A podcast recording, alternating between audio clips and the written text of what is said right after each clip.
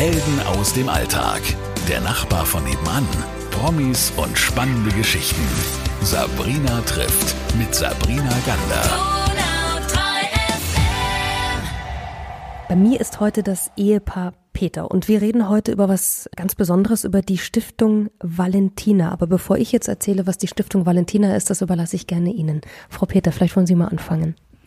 Ja, Stiftung Valentina ist benannt nach unserer Tochter, die eben Valentina hieß. Sie hat mit zwölf Jahren eine schwere Krebserkrankung bekommen, einen Knochentumor der dann ein Jahr lang in der Uniklinik Ulm behandelt wurde. Sie hat ein Jahr lang gekämpft und dann ist sie an diesem Tumor gestorben. Der Tumor war einfach stärker als sie. Und nachdem wir die Krankheit von Valentina ein Jahr lang miterlebt haben und wie Valentina damit umgegangen ist und auch alle anderen Kinder auf der Station und auch wie dort das medizinische Personal handelt und zugewandt und medizinisch professionell die ganze Sache angeht, haben wir gesagt, wir müssen einfach was draus machen. Wir müssen das weiterführen als Vermächtnis von Valentina aufnehmen. Und daraufhin haben wir die Stiftung Valentina gegründet, die zum Ziel hat, ein Team der Uniklinik Ulm zu unterstützen, die zu den kranken Kindern und deren Familie nach Hause fährt, um diese schwerst und sterbenskranken Kinder in ihrem letzten Lebensabschnitt daheim zu versorgen. Herr Peter, jetzt ist natürlich äh, die Frage ganz oft wahrscheinlich, die Ihnen gestellt wurde, wie, wie kann man so viel Kraft aufbringen nach dem Tod seines Kindes und so eine Stiftung ins Leben rufen?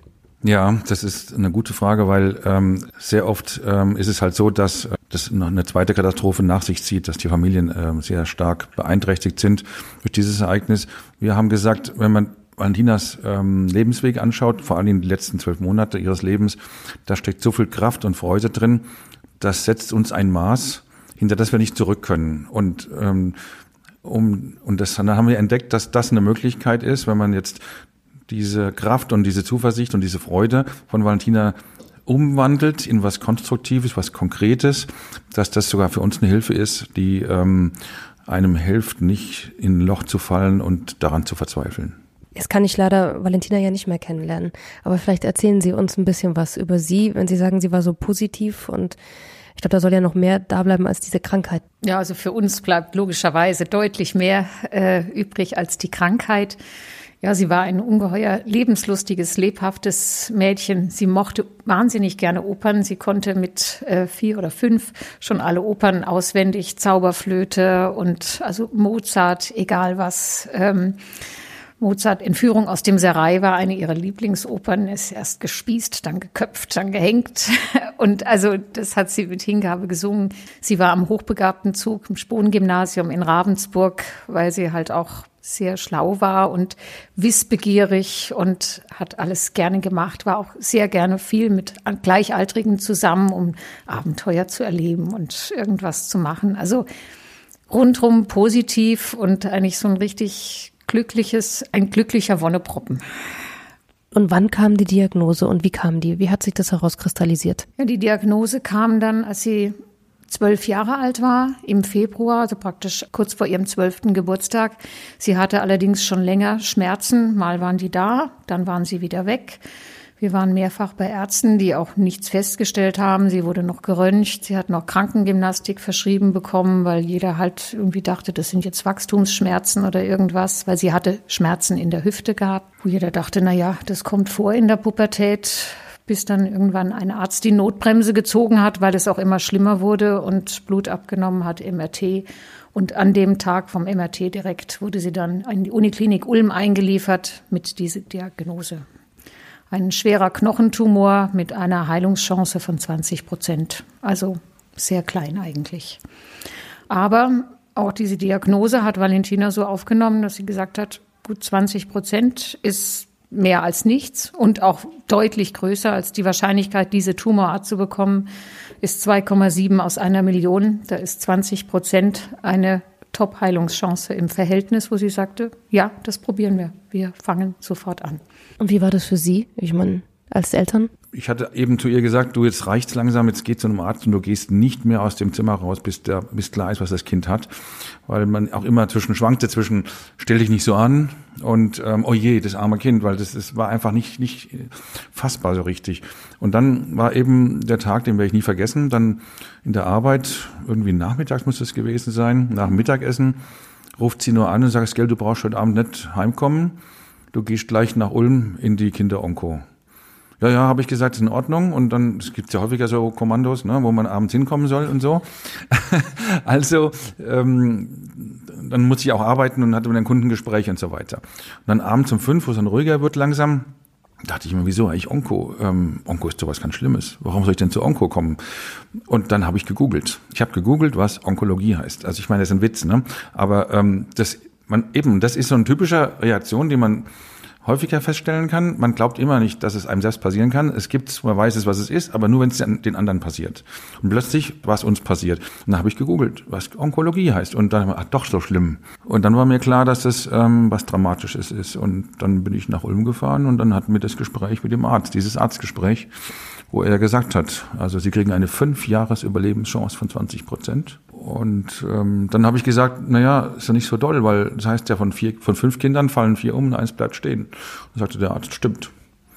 Und dann sage ich, aber das ist nicht so toll. Ne? Sagt er, Sie haben halt sich den dümmsten Tumor ausgesucht, den es gibt. Und außerdem sagt er, seien Sie, also da geht es immer sehr realistisch zu, weil ich habe auch gesagt, ich möchte gerne von Naturwissenschaftler zu Naturwissenschaftler reden.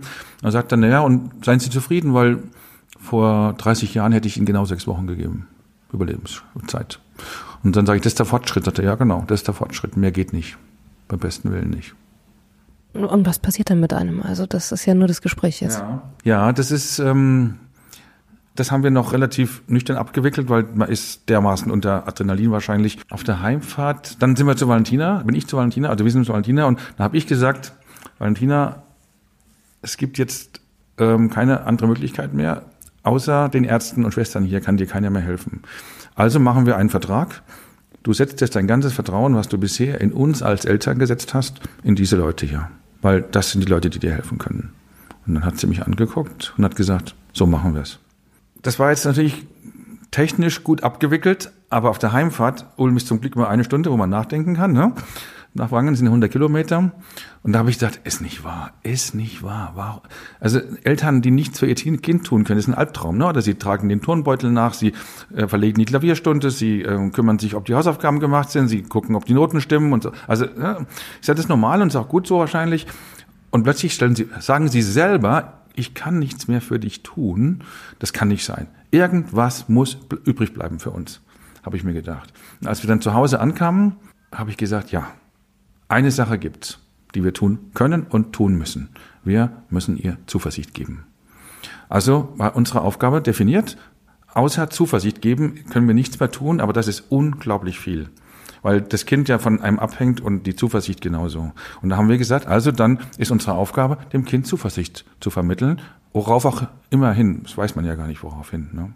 Wie war es bei Ihnen? Ja, so ähnlich. Diese Rückfahrt war ja gemeinsam, aber ich habe dann abends erstmal, so den ganzen Tag hat man ja funktioniert beim Arzt und dann sind wir erst noch nach Ravensburg ins Krankenhaus. Der hat uns dann gleich weitergeleitet, wieder nach Uni, äh, nach Ulm an die Uniklinik.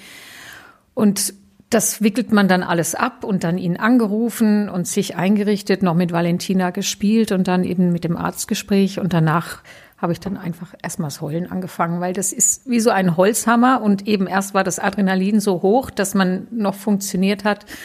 Und dann habe ich richtig geheult und Valentina dabei umarmt und ähm, dann habe ich mir gedacht, so, und jetzt packen wir es an, nachdem wir uns ausgeheult haben und habe mir gedacht, ich muss vor allen Dingen immer diese Gedanken beiseite schieben, was habe ich falsch gemacht, warum wir, also dass man sich nicht sinnlos mit dieser Vergangenheit beschäftigt. Man kommt sowieso nicht dahinter, warum Valentina jetzt diese Krankheit bekommen hat, sondern dass man eben nach vorne schaut, Zuversicht hat und dem, das Kind jetzt unterstützt, soweit es nur irgendwie geht.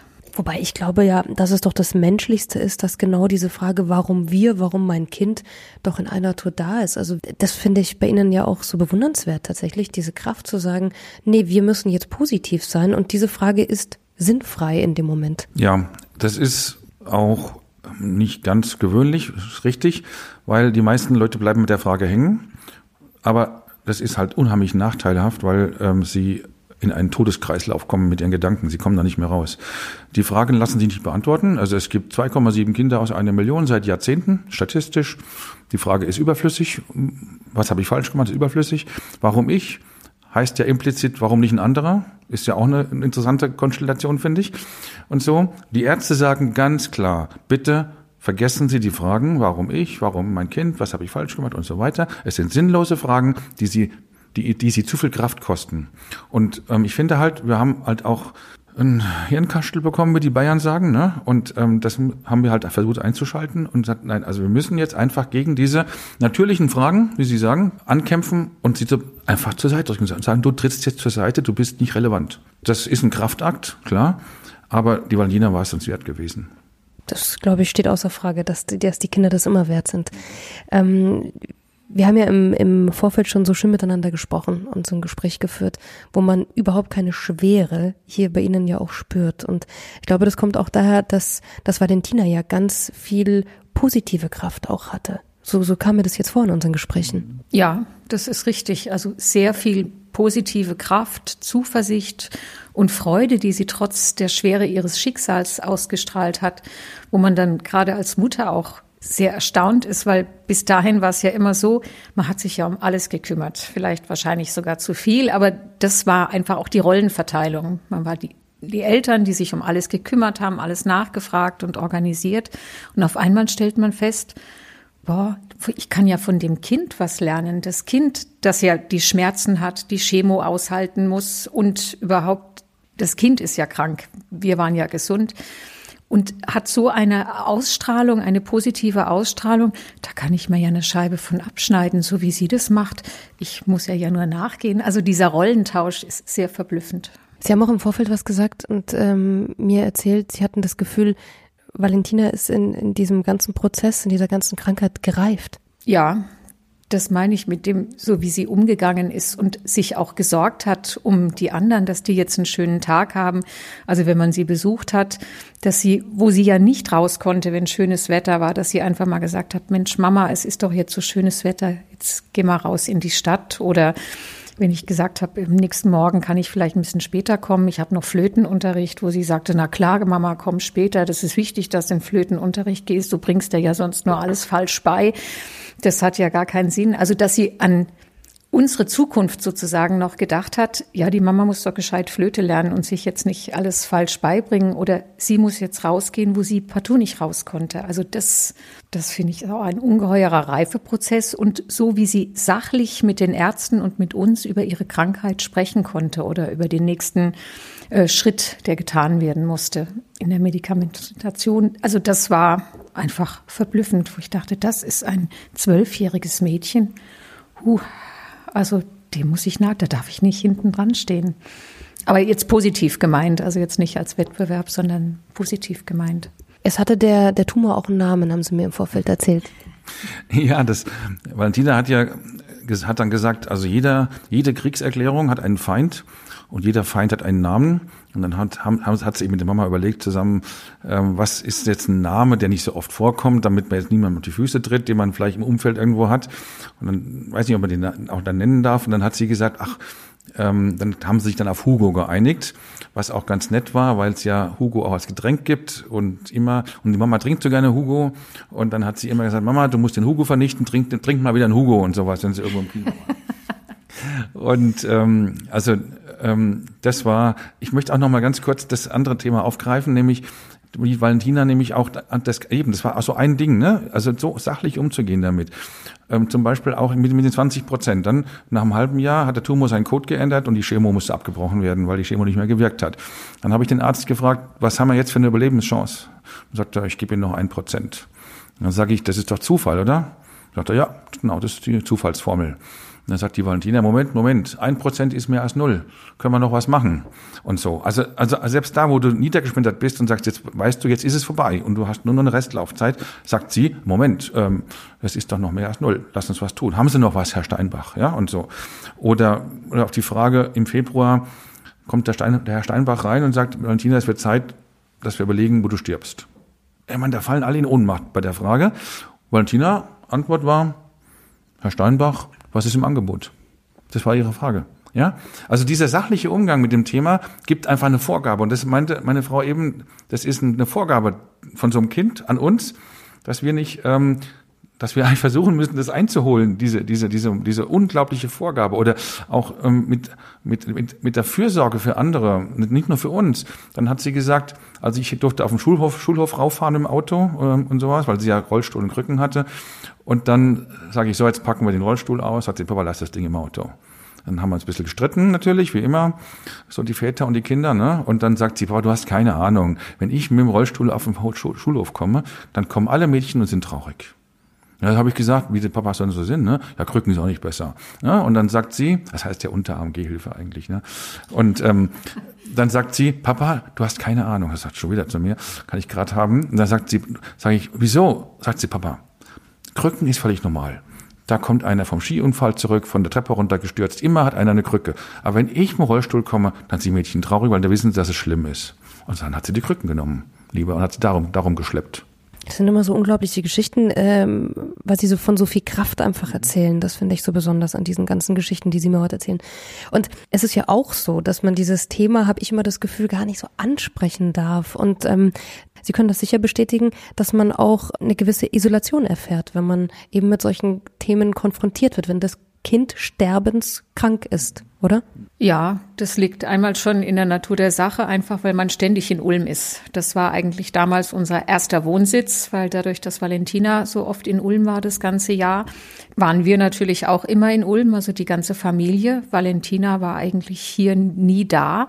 Und dann sind sie wie weg und abgeschnitten. Also dadurch kommt einmal schon die Isolation und dann natürlich auch, dass andere sich gar nicht vorstellen können, was das eigentlich wirklich bedeutet, Krebs zu haben. Also das ist kein Vorwurf, das konnte ich vorher auch nicht. Also ein Beispiel, ich habe auch immer erzählt, Valentina hat Krebs und sie ist in Ulm. Aber dann war sie mal hier, vier Wochen vor ihrem Tod ungefähr, und dann hat sie eine Bekannte gesehen und sagt, die auch wusste, dass sie Krebs hat und sagt dann zu mir, Ach, ich wusste ja gar nicht, dass Valentina so krank ist. Aber das hat sie ganz ehrlich gemeint, weil das einfach, das kann man sich nicht vorstellen, wenn man das nicht miterlebt. Und daher kommt auch die Isolation, die jetzt für uns noch nicht mal so schlimm ist, aber eher eigentlich auch für das kranke Kind, weil das bekommt keinen Besuch mehr von Klassenkameraden oder diese Normalität, die normalerweise da ist, wenn man nicht so in Isolation ist, die ist dann völlig weg. Ja, es gibt noch einen Aspekt, dass eben das Thema Todes, da hatten wir ja auch schon gesprochen, so ein bisschen einfach auch ein Tabuthema ist. Also man, bei Erwachsenen ja schon zum Teil, also Leute können ja manchmal noch nicht mal das in Worte fassen, aber bei Kindern natürlich extrem. Also es gibt ja Leute, die sagen, es gibt nichts Schlimmeres, als ein Kind zu verlieren. Das würde ich in Frage stellen. Es gibt tausend andere Sachen, die auch schlimm sind. Und ähm, das ist eine Variante davon. Also das ist ähm, ein Tabuthema, würde ich sagen, besonders eben, wenn es um Kinder geht. Das ist das eine und dadurch kommt die Hilflosigkeit im Umgang. Also auch, das haben wir ja auch gemerkt, zum Teil, was für seltsame Reaktionen. Leute überreichen wortlos einen Blumenstrauß an der Tür und rennen weg und sowas. Ja, das, die, die, die wollen alles bloß, die wollen ihr Mitleid ausdrücken, aber sie können sich nicht ausdrücken und rennen weg. Weil das, das ist ein Thema. Und das, was dann noch hinzukommt, natürlich, fand ich besonders bei Valentina, die ja immer nicht wollte, dass jemand traurig ist. Also, wie dreckig es der Valentina ging, konnte man zum Teil auch nur schwer feststellen, weil sie immer Wert drauf gelegt hat, dass das niemand ganz in der ganzen Tiefe mitbekommen hat, weil sie wusste genau, wenn jemand das mitkriegt, dann ist er ganz traurig. Beispiel, sie hat zwei, drei Wochen vor ihrem Tod Geburtstag gefeiert und war schon total schlecht beieinander. Ich hatte schon 30 Kilo Sauerstofftank hier stehen, hatte die Wohnung mit Sauerstoffschläuchen verkabelt, damit sie überall Sauerstoff kriegen kann. Und dann war Geburtstag, 4 Uhr. Wir hatten hier alles gerichtet und um halb vier kommt sie rein und sagt, Papa, alles wegräumen, alles nach oben. Und dann sagt sie, sag ich, was ist los? Jetzt sind wir gerade fertig. Ja, sagt sie, wenn die Mädchen den Sauerstofftank sehen und die ganzen Schläuche, dann sind sie traurig. Und ich möchte nicht, dass sie traurig sind. Sag ich, du kommst die Treppe nicht mehr hoch alleine. Sag ich, dann trag mich halt. Und dann haben wir abgeräumt, alles nach oben geräumt zu ihr Zimmer. Ich habe sie hochgetragen, habe den Tank abgedeckt und sowas. Es war der schönste Geburtstag. Sie konnte nicht mehr auf dem Sessel aufstehen, weil sie so schwach war. Es war der schönste Geburtstag, den, wir, den ich jemals erlebt habe, also mit 13-jährigen Mädchen, gell? sieben oder acht Stück auf einen. Und so ähm, kann man sich auch vorstellen, wie das manchmal abläuft. So was Friedliches, Freundliches. Und als sie dann gestorben war, haben einige von ihren Klassenkameradinnen gesagt, warum stirbt denn die jetzt? Der ging's doch so gut. Also das ist so der Themenkreis, der da sich abbildet. Also die Hilflosigkeit einiger Menschen, dann Valentinas Wunsch, dass niemand traurig ist wegen ihr und eben, dass man eben oft weg ist und ähm, sozial isoliert wird dadurch. Jetzt wusste sie ja auch tatsächlich, dass sie bald sterben muss. Oder das war äh, etwas, was sie am, am, am Ende ja doch gewusst hat. Ja, die wusste dass Die Ärzte haben immer Klartext mit ihr gesprochen. Also sie wusste es seit September, seitdem der Tumor eben seinen genetischen Code geändert hat und unter der Chemo gewachsen ist und zu einem Geweb, Gewebetumor mutiert hat. Von September bis April wusste sie, äh, dass sie sterben wird. Und ja, das war für sie aber, wir kämpfen weiter auf einer anderen Ebene. Also die Wahrscheinlichkeit der Heilung ist gesunken, eben auf ein Prozent. Aber auch das ist mehr als null. Und dann probiert man, was geht noch irgendwie. In dem Bewusstsein hat sie gelebt, aber man hat es ihr von ihrem Wesen her nicht angemerkt. Also, dass sie jetzt irgendwie trauriger gewesen wäre oder gesagt hätte, ach, ich habe ja nicht mehr so lange, jetzt machen wir das nochmal, sondern das war immer, der heutige Tag stand für sie immer im Mittelpunkt, der heutige Tag und das Jetzt ist es da jetzt schön. Und deswegen hat sie sich immer gefreut, wenn wir dann zum Beispiel mal im Schwimmbad waren, sie hat sich extra noch den Katheter ziehen lassen und einen Port setzen lassen, damit sie endlich wieder ins Wasser konnte. Und dann war das einfach wunderschön, dass man mal im Schwimmbad war wieder. Und Sie war zwar dann nach zwei Tagen dann zu Hause und wenn sie dieses Programm gemacht hat, was sie so gerne machen wollte, dann musste sie wieder ins Krankenhaus, weil sie ganz erschöpft war, um wieder aufgepäppelt zu werden. Aber sie hat diesen Tag genossen. Deswegen haben wir auch viele Bilder von ihr, wo sie ein Victory-Zeichen macht. Obwohl sie wusste, dass sie sterben wird und todkrank ist und ähm, es ihr bestimmt auch nicht so gut geht wie uns, wenn wir sagen, wir sind gesund, uns geht's gut. Aber sie hat ein Victory-Zeichen gemacht, weil ein schöner Tag war, wo sie was Schönes erlebt hat. Und diesen Perspektivenwechsel, den nehmen wir auch noch so von Valentina oder überhaupt von kranken Kindern mit, dass man eigentlich viel mehr im Heute und im Jetzt lebt und sagt, das war schön und da muss ich nicht dauernd sagen, und morgen will ich aber noch das machen, damit es wirklich schön ist und übermorgen das, sondern heute war es schön. Jetzt kam irgendwann der Tag, wo sie den Kampf gegen den Hugo ja leider doch verloren hat. Wie schnell haben Sie denn diese Stiftung dann ins Leben gerufen, um vielleicht das mal zu verstehen? Natürlich haben wir schon vorher uns überlegt, weil es war ja klar, dass sie im letzten Lebensabschnitt ist, seit, seit September 2015 und im April ist sie gestorben, 2016, haben wir schon überlegt, was machen wir denn aus, aus diesem Ereignis und sowas. Und da war eigentlich seit 2016 war klar, wir machen das mit einer Stiftung. Also Stiftung ist sowas für die Ewigkeit, ne? zumindest unter säkularen Bedingungen, sage ich jetzt mal, nicht in der theologischen. Und ähm, dann kann man also auf jeden Fall mal durch den Namen und die Rechtskonstruktion den Namen bei, also das beibehalten und das zweite, und das hatten wir schon vor ihrem Tod überlegt. Und das hatte sie auch schon ähm, irgendwie mal mitbekommen und mal nachgefragt. Dann haben wir schnell weggemacht. naja, nichts, also wir müssen jetzt nicht gerade vor ihrem Tod noch reden, dass wir dann nach Stiftung gründen wollten und hatten dann bereits in die Todesanzeige reingeschrieben, statt Grenze und ähm, Blumenspenden. Blumenspenden bitten wir um Spenden für Stiftung Martina. Die gab es noch gar nicht, sondern es gab ein Treuhandkonto und sowas. Und ähm, das Zweite war, dass wir wussten, dass man heute auch als Normalbürger in Deutschland sehr einfach eine Stiftung gründen kann, weil man, wenn man es nicht selber macht, sondern es gibt eben Bürgerstiftungen, Volksbanken, Raiffeisen und Sparkassen und andere, die erlauben Unterstiftungen von ihrer eigenen Stiftung und so, dass sie die gesamte Verwaltung kostenlos kriegen. So ist es eben auch bei uns mit der Bürgerstiftung Kreis Ravensburg, wo wir dazugehören. Das heißt, wir wussten, es geht relativ einfach. Und dann haben wir gesagt, und damit wir nicht in das Loch fallen, machen wir es sofort. Also wir haben praktisch nach der Beerdigung angefangen, mit der Bürgerstiftung zu reden, wie das gehen könnte und haben dann schon bereits drei Monate nach ihrem Tod unterschrieben, die, die Satzung unterschrieben, damit losgehen kann einfach. Denn es ist so, wenn man erstmal im Loch drin sitzt, dann kommt man sehr, sehr, sehr schwer wieder raus. Und deswegen haben wir, habe ich, sage ich als Bild immer, wir haben über das Loch eine, ein Brett gelegt und sind dann gleich zur Stiftung Valentina übergegangen. Gab es da Vorwürfe aus dem Umfeld, dass jemand gesagt hat, das ist nicht normal, ist das herzlos? Also ich kann es mir vorstellen, deswegen. Ja, es ist so, hier in der Region kriegen sie das nicht direkt gesagt natürlich, sondern sie erfahren es eher hinten. Also sagen wir mal so, die meisten waren überrascht, dann haben sich sehr, sehr viele sehr, sehr schnell drüber gefreut und dann kriegen sie immer ein paar, die sagen, macht mir das so, macht man doch nicht, das macht man doch anders, das haben wir noch nie so gemacht. Aber ich glaube, das ist immer so, wenn sie mal was anderes machen, aber die, es konnte sich eben sehr schnell gezeigt werden, wie positiv das Ganze ist, sowohl für die, die Erinnerung an Valentina, sowohl für uns als Bewältig Trauerbewältigungsstrategie, als auch für das, was wir auf die Beine stellen, nämlich, dass wir mit der Uniklinik zusammen ein, ein ambulantes Team aufstellen, was die Kinder zu Hause lässt. Man muss, man muss wissen, meine Frau ist in diesem Jahr, allein meine Frau mit ihrem Auto, 35.000 Kilometer gefahren. Immer Wangen, Olm, Wangen, Olm, Wangen, Olm, weil wir wenigstens zwischen abends 10 und morgens 6 zu Hause sein wollten in der normalen Umgebung, wenn man nur geschlafen hat.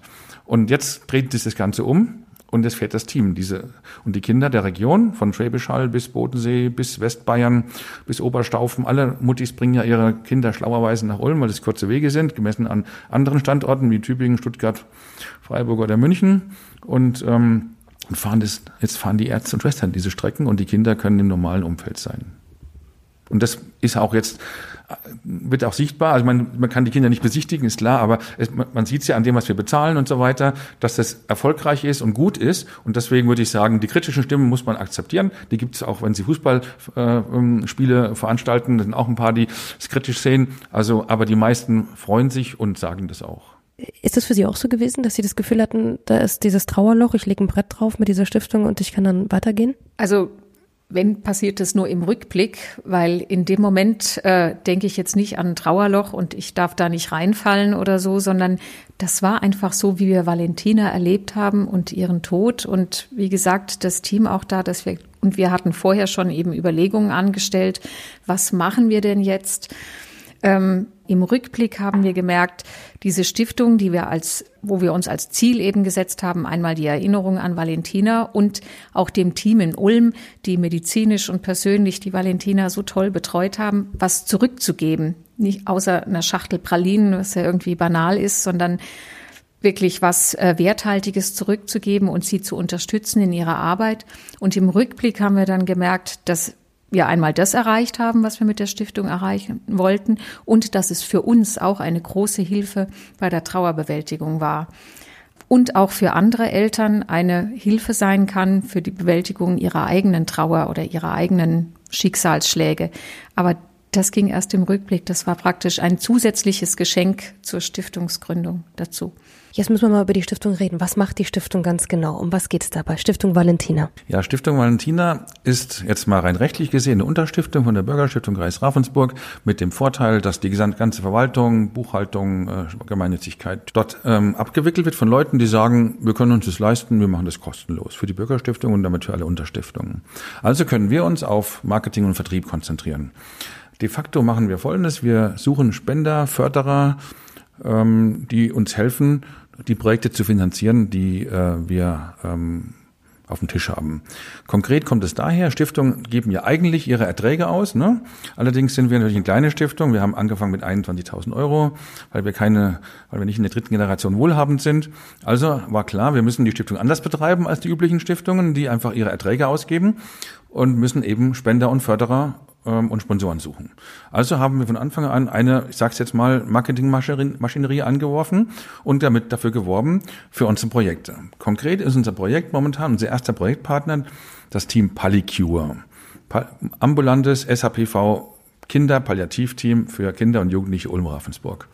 Also für diese Region im Westbayern, Südwestbayern, Südost Baden-Württemberg praktisch bis Schwäbisch Hall hoch.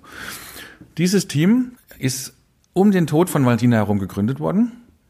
Das war, das war eine, eine, eine Koinzidenz, die wir sehr interessant fanden, weil Valentina ging ja zum Sterben nach Ulm und ähm, die haben gesagt, die Kinder müssen nach Hause. Und dann haben die das Team gegründet, ohne zu wissen, wie sie es bezahlen sollen. Weil das eine, diese, dieser Service, die ambulante Versorgung von sterbenskranken Kindern durch Uniklinik, durch mobiles Uniklinikpersonal ist dramatisch unterfinanziert. Also haben wir gesagt, da steigen wir ein und helfen denen. Und helfen denen, dann haben wir gesagt, was brauchen Sie als erstes, Herr Steinbach? Und dann hat er gesagt, Autos, Autos, Autos, weil das Team ist im ersten Jahr 40.000 Kilometer mit Privatautos gefahren, weil sie keine Autos sich leisten können. Also haben wir ihnen drei Autos besorgt, die Marke nenne ich jetzt nicht, aber eben Quattro, Automatik, Distance Control und so weiter, damit, weil die Leute müssen nachts um drei bei Schnee und Regen auf den hintersten Bauernhof ungeräumt und müssen die Kinder versorgen, wenn es losgeht. Ne? Dann ähm, haben wir, dann hat er gesagt, er braucht medizinische Geräte und zwar teuerste mobile Geräte. Also ein Sonogerät kostet so und so viel Geld. Wenn es groß ist, kennt man von der Vorsorge einen riesen Kasten. Das gleiche kriegen sie Aktenkoffer groß. Kostet halt 33.000 Euro mit drei Köpfen für die Kinder. Ja, Also haben wir Sponsoren und Förder und Freunde gesucht. Oder ein anderer Dings war, was die Isabel letztes Jahr gemacht hat, war, es gibt den Fall, dass die Onko-Ärzte immer erfolgreicher werden und immer mehr Kinder überleben. Ganz langsam, aber immer mehr.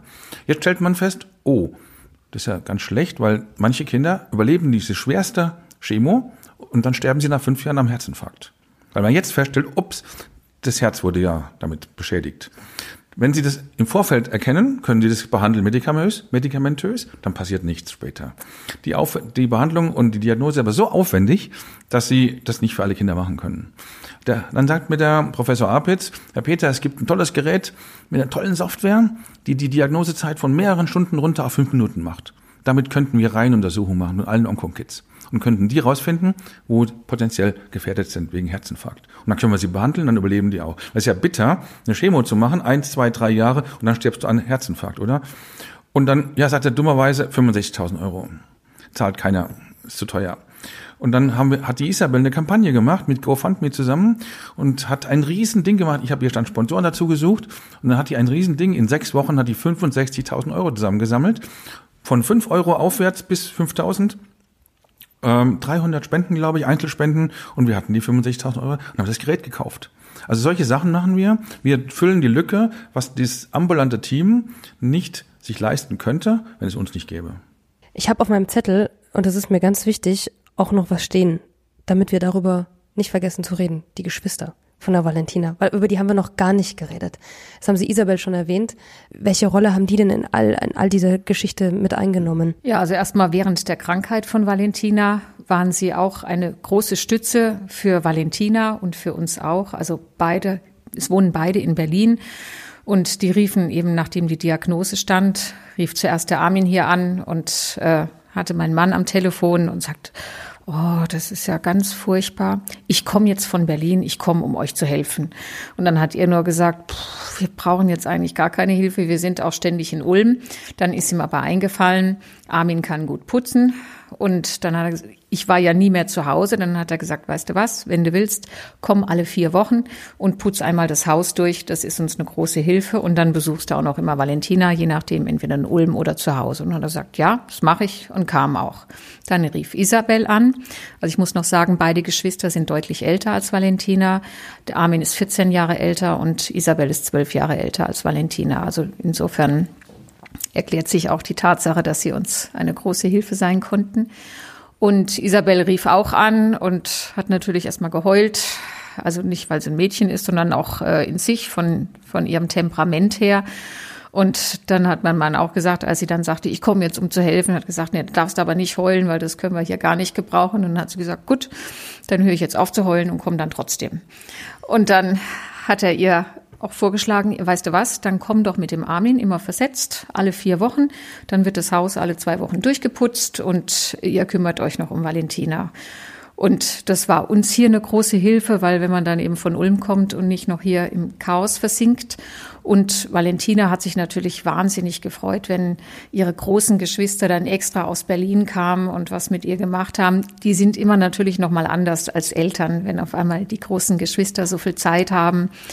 Und auch jetzt für sie stellt sich natürlich auch die Frage der Trauerbewältigung. Und deswegen ist auch für die beiden die Stiftung eine tolle Sache, dass sie sich damit beschäftigen können. Und gerade Isabel, die hat jetzt eine neue Website erstellt. Also die ist unser Digital ähm, Marketing Manager und kümmert sich um die ganzen sozialen Medien, neue Website äh, auf die Beine gestellt und macht Kampagnen. Jetzt ist sie die goldene Bild der Frau, äh, ist sie nominiert worden. Und Armin ist beruflich sehr eingespannt. Ähm, der kümmert sich aber auch um die Pflege von der Facebook-Seite zum Beispiel. Also der pflegt immer die neuesten Daten ein. Also beide Kinder wirken da mit und sind auch Stiftungsgründer, weil nach dem Tod von Valentina, als wir gesagt haben, wir gründen eine Stiftung, dann haben sie gesagt, oh ja, da möchten sie auch mitmachen. Dann haben wir gesagt, dann müsst ihr aber auch Kapital mit einbringen. Also ganz so geht es nicht. Und dann haben, Isabel war noch Student, Armin war damals auch noch Student, genau. Aber sie haben dann von ihrem Ersparten jeder 500 Euro mit eingebracht und haben gesagt, wir machen mit. Die Stiftung ist auch unser Ding. Also es ist wirklich ein, eine Familienstiftung. Das heißt, über den Tod hinaus wirkt sie nach auch, ne? Ja, ich meine, ähm, das war interessant. Ähm, Isa, Valentina war ja sehr selbstbewusst dann auch wieder. Die kam ja wirklich dann alle vier Wochen aus Berlin mit Zug oder Bus hier runtergerast, um das zu machen, was wir alle vier Wochen wie vereinbart. Und dann sagte Valentina mal zu mir, Gell, Papa, du musst dir nicht einbilden, dass die kommen würden, wenn ich nicht so krank wäre. Die kommen wegen mir, nicht wegen dir. Ne? Und so Also, also auch sehr selbstbewusst war die Valentina da. Bei meinem Bruder genauso, der wohnt in Italien. Der kam dann auch ähm, häufiger, vor allem gegen Ende. Sagte sie auch, gell, Papa, wenn du mal überlegst, wie oft der Onkel Jörg früher kam und wie oft er jetzt kommt, das ist nicht wegen dir. Das musst du schon wissen. Also da war sie sehr selbstbewusst und ähm, ich habe auch damals mit dem, als wir die Stiftung gegründet haben und die Kinder sagten, da mache ich mit. Also gut, Mindesteinlage ist 500, das ist die Vorschrift von der Bürgerstiftung und ihr zahlt. Ich, ich zahle euch das nicht, weil ich möchte Engagement sehen. Und wenn es euer Ding ist, dann zahlt ihr. Wo ihr das Geld hernehmt, ist mir wurscht. Und das war den Kindern gar kein Problem. Das wollten sie auch. Also es war hochinteressant.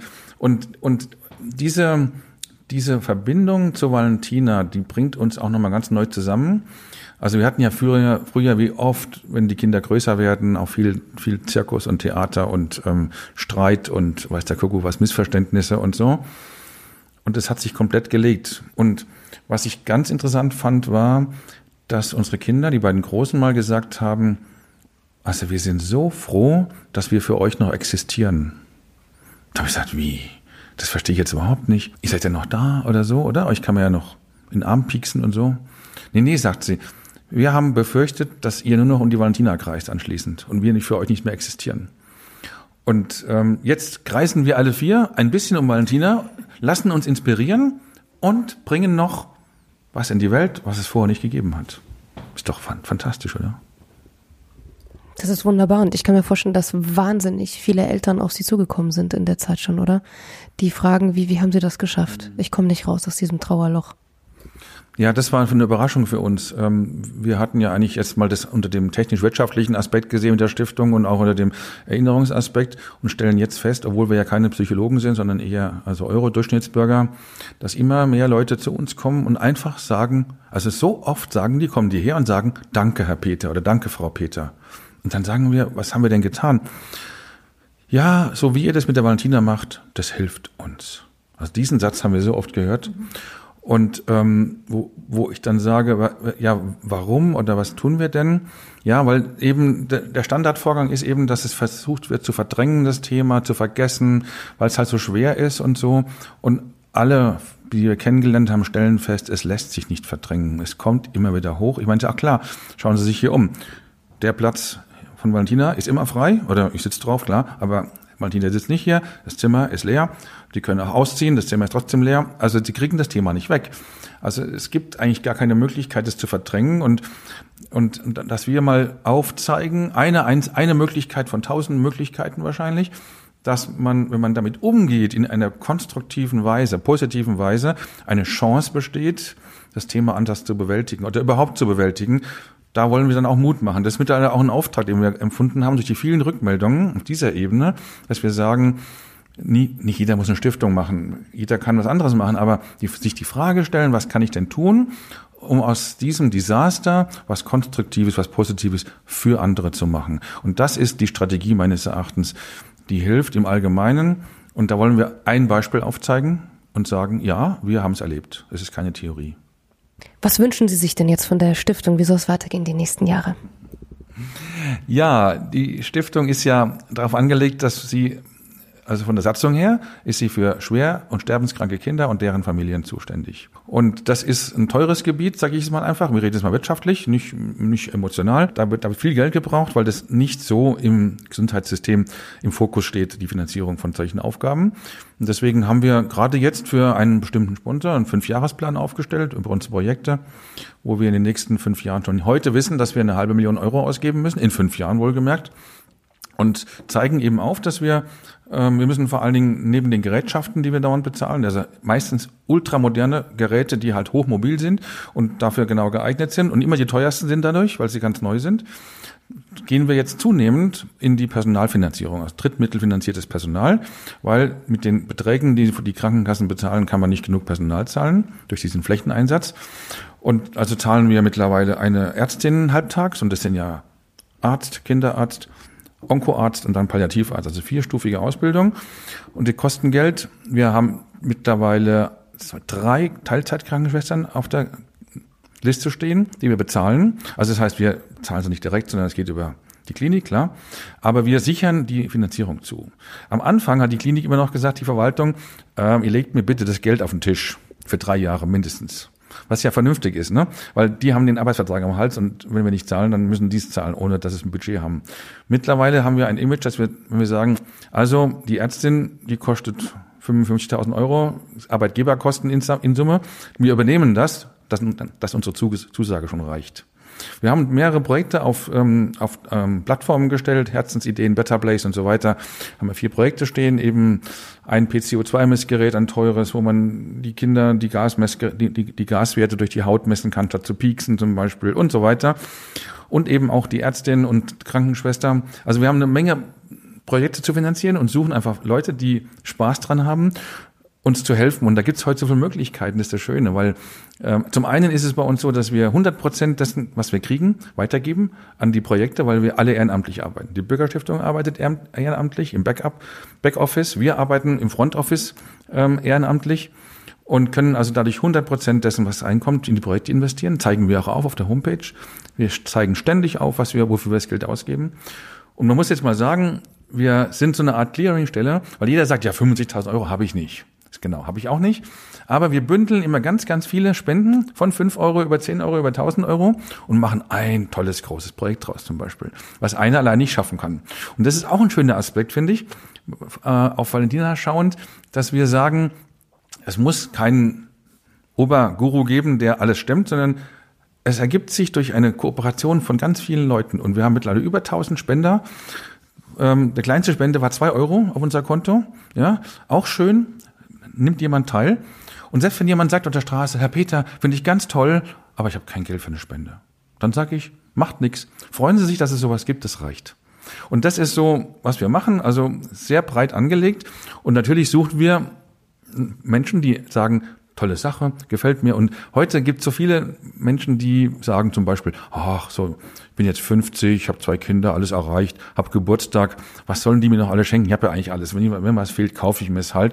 Ach, da mache ich Spenden statt Geschenke oder sowas. Oder ähm, Firmen machen Weihnachtsaktionen oder Weihnachtsmärkte, also oder Konzerte. Also, wenn Sie auf der Homepage schauen, da sind so viele Beispiele von Ideen, die andere haben. Die haben wir gar nicht, sondern andere haben die Ideen.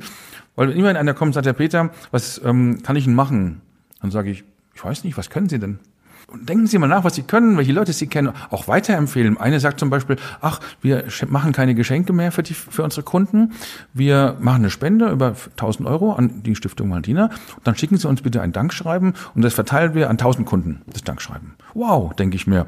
1000 Menschen erfahren mehr von der Arbeit der Stiftung Valentina, von sterbenskranken Kindern, dass es auch seine schönen, kostbaren Zeiten hat und dass man helfen kann. Ist doch toll.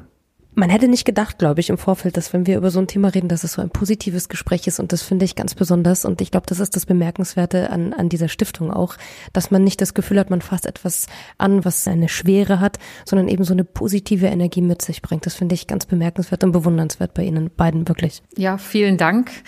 Das ist eben diese positive Energie, die wir von Valentina als Vermächtnis übernommen haben. Und es freut uns, wenn wir das weitergeben können. Das ist auch noch ein wunderbarer Zweck der Stiftung Valentina, der sich auch im äh, Rückblick dann eben ergeben hat. Und vielen Dank, wenn Sie das so empfinden. Das freut uns sehr. Es ist mir uns sogar ein Anliegen, weil Sie können so viele Themen aufgreifen heute. Es gibt ja viele traurige Themen. Das ist ja nur ein Thema, was wir haben.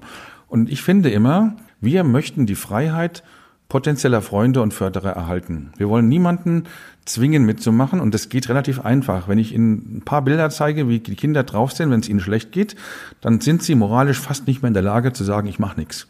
Das heißt, ich sage es mal ein bisschen, bisschen heftig, das ist so ein Vertrieb- und Marketing-Aspekte, ich möchte die Freiheit des Gegenübers behalten. Und das geht nur, wenn ich eine schöne Geschichte erzähle, wo dann der andere die Freiheit hat zu sagen, finde ich schön, mache ich mit oder schön, aber nett. Ich habe noch mehr schöne Geschichten gehört.